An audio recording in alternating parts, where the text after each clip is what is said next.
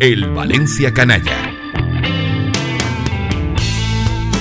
Ser canalla yo elegí. Con Paco Gisbert.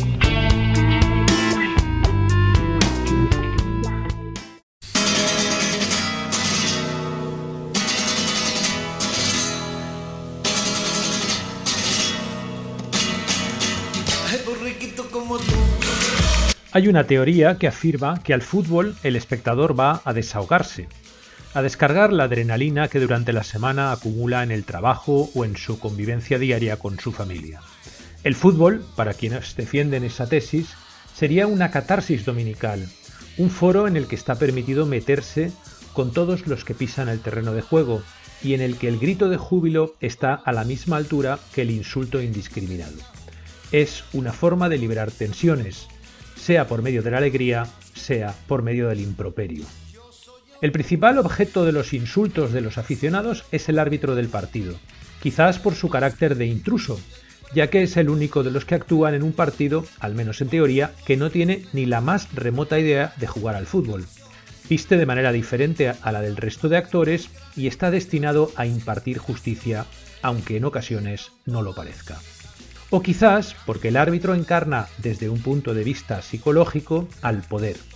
Es la representación en un campo de fútbol de ese jefe inútil que todos hemos tenido alguna vez en la vida y cuya única cualidad conocida es mandar, aunque no tenga la más mínima noción de lo que se trae entre manos.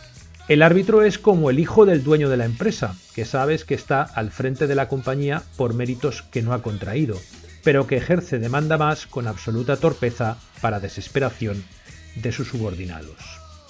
Como bien decía Eduardo Galeano en el fútbol a sol y a sombra, su trabajo consiste en hacerse odiar. Al árbitro, en casi todos los campos del mundo, se le insulta con escasa imaginación.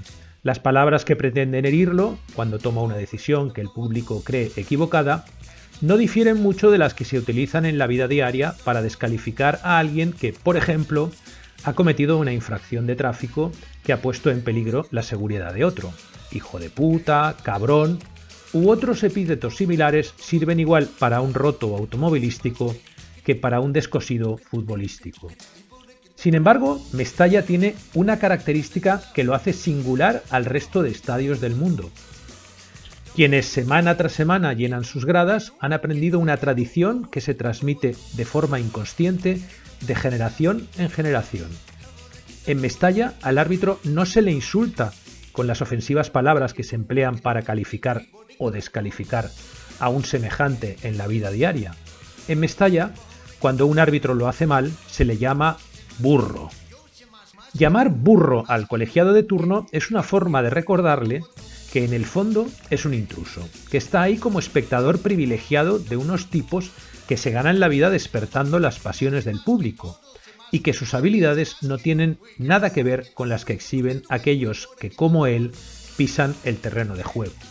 Burro parece un insulto amable, quizás porque nuestro subconsciente lo asimila a improperios menores, menos graves que los tradicionales hijo de puta o cabrón, ambos dotados de un componente sexual, pero no lo es. Es un insulto intelectual, es una forma de decirle al árbitro que su mente no está a la altura de lo que se cocina en el terreno de juego, que deje de empeñarse en fastidiar el espectáculo como si fuera la autoridad gubernativa en una dictadura.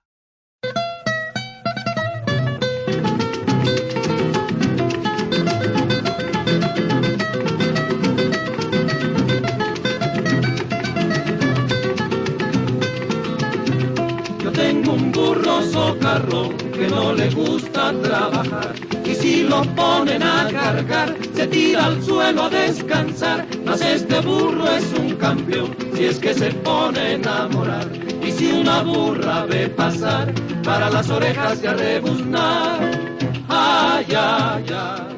Lo más curioso de todo esto es que burro es un insulto únicamente dirigido al árbitro, no por ejemplo al resto de actores que pueblan el terreno de juego, ni a los dirigentes que están en el palco, ni a los entrenadores que habitan el banquillo. Para todos estos, la afición valencianista se reserva los habituales improperios que hemos nombrado en este programa, y que no vamos a volver a reproducir para no manchar más el prestigio de Plaza Radio. Descifrar el origen de este insulto valencianista es muy complejo. Nadie que yo conozca sabe a ciencia cierta cuándo el público de Mestalla se animó por primera vez a equiparar un árbitro con un solípedo. Parece una tradición heredada que se transmite de forma oral de padres a hijos sin explicación alguna. Incluso en los partidos internacionales, cuando pita un árbitro extranjero, la costumbre empuja al aficionado valencianista a tildar al árbitro de burro, en castellano, cuando encadena errores sin pensar que la única traducción posible del término la encontraría el dicho colegiado en las cartas de los restaurantes italianos que tanto proliferan por Europa. En ellas, burro es mantequilla y de momento denominar a alguien con el derivado de la leche no es una ofensa. La llegada del bar ha supuesto un problema para esta arraigada tradición de calificar como burro al director de la contienda.